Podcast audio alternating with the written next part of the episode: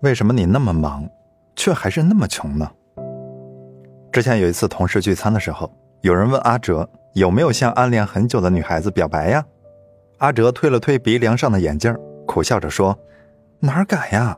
现在每天上班和加班在一起，超过了十四个小时，而收入呢，才勉强够还完房贷和自己生活，哪还有闲钱和闲工夫去追女孩子呀？”阿哲呢，其实是一个很上进的男孩子。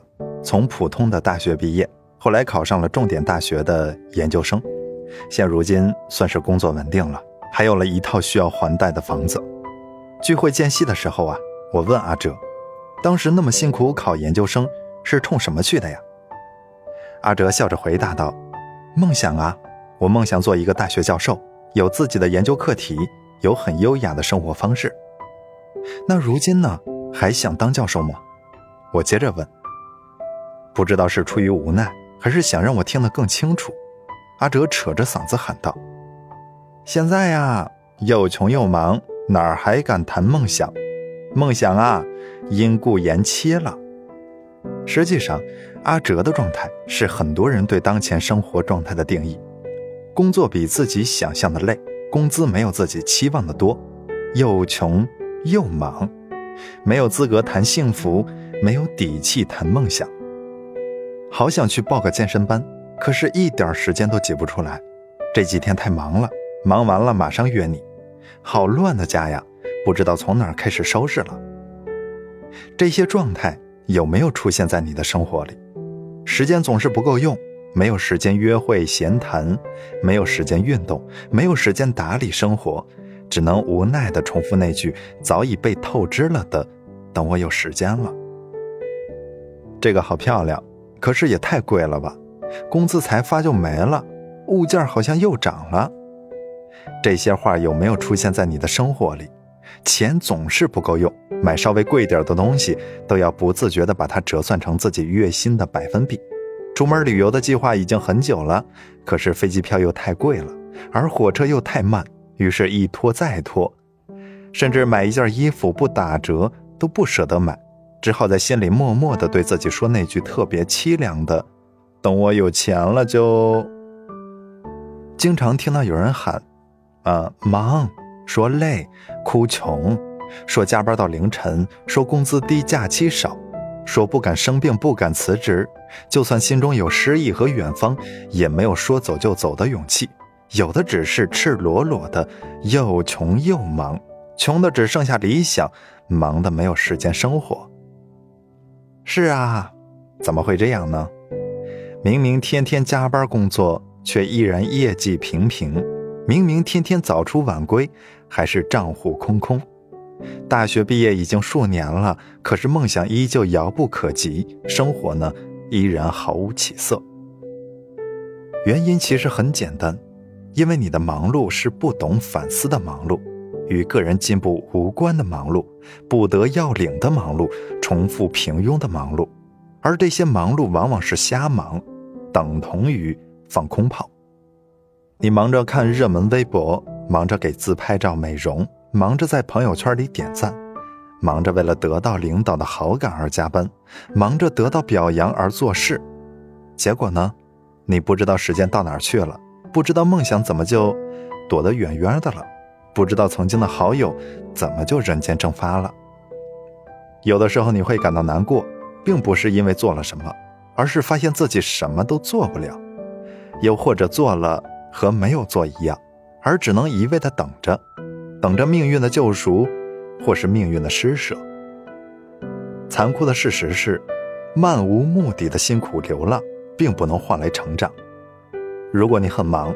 除了你真的很重要以外，更可能原因是你很弱，因为自身无能，所以要折腾出很多的事情让自己去忙碌，用来增加自己那可怜的自我价值感，同时得以忘记和逃避自己的无能。但是你别忘了呀，忙并不能成为衡量工资水平的标准，它仅仅只是描述了一种状态，而不能代表工作和生活质量。忙，并不能直接带来满意的结果。圣者们曾说：“没有比漫无目的的徘徊更令人无法忍受的了。”如果你是带着目的去忙，带着梦想去忙，就请你一定要咬着牙挺过去。挺过去了，你的人生就翻越了命运的分水岭，早晚都能成事。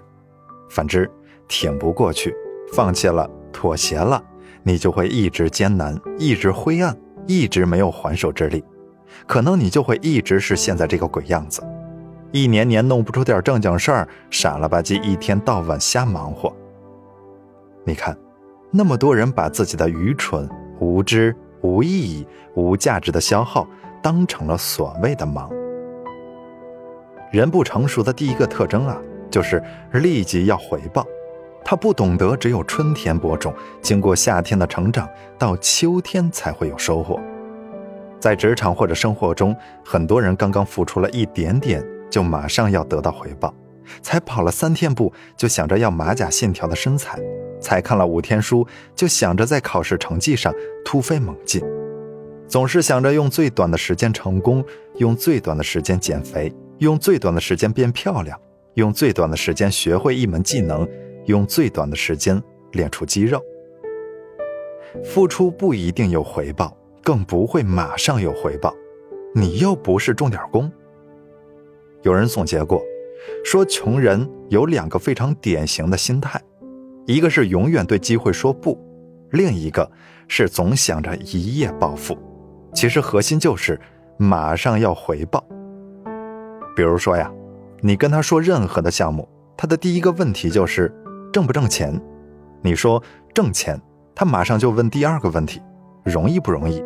你说容易，这时他跟着就问第三个问题：快不快？你看，他就是这么幼稚。其实很多人都有这样的穷人心态，要学一样东西总是火急火燎的，巴不得一个月就有奇效，因此他加班加点，不断的透支身体，把所有的享受都摒弃，把生活弄得兵荒马乱，把自己呢也弄得是疲惫不堪。而他还自称上进、有追求，想成为职业达人，想在某个行业取得成绩。真相却是，是因为他等不及，总是试图用最少的时间、最少的努力得到最好的结果，而结果就是，要么是累得鸡飞狗跳，忙得连顿饭都没有时间吃，连家人都没有时间陪，要么就是实在坚持不下去，中途放弃了。任何事情都不可能是一蹴而就的。如果你偏要一个月减肥成功，偏要一个月背诵一万个单词，偏要一个月写一百万的字，你肯定会忙得脚不沾地儿，肯定没有办法轻松从容。我们都知道，只有长久的坚持，才是真正有意义的。你一天背一百个单词，今天累到吐血，然后用一周的时间休息复原。跟每天背二十个单词的人比起来，谁更轻松？谁更容易坚持？谁学的更多？努力从来都辛苦，但是让努力变得相对轻松的做法是，把努力坚持这种事儿变为习惯。在杰克霍吉的名著《习惯的力量》一书中，有这样一段话：“我会推着你前进，也可以拖累你，直至失败。”我完全听命于你，而你做的事情也会有一半要交给我，因为我总是能够快速而正确的完成任务。我是所有伟人的奴仆，哎，我也是所有失败者的帮凶。伟人之所以伟大，得益于我的鼎力帮助；失败者之所以失败，我的罪责同样不可推卸。我就是习惯。那你为什么总是又穷又忙呢？我想，是你想要的有钱又有闲的生活一直在路上，而富有的定义不断变化。拿到五万的时候想要五十万，有了五十万也还是不够。没房没车的时候想有，有了之后还想要换好的大的。闲的定义也不断变化着。没有周末的时间，就想有时间了能好好睡一觉，能睡好觉之后想要有假期。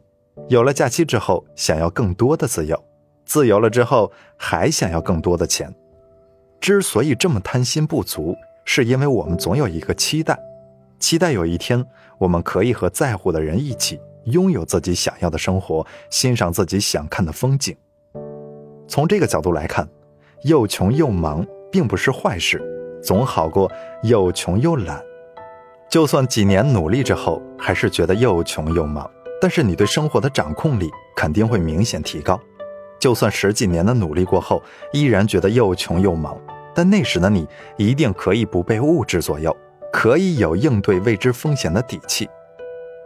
又穷又忙是你自己的选择，是想要把事情做得精细，把日子过得富足的一种追求。因为降低了期待，每个人都可以有钱又有闲。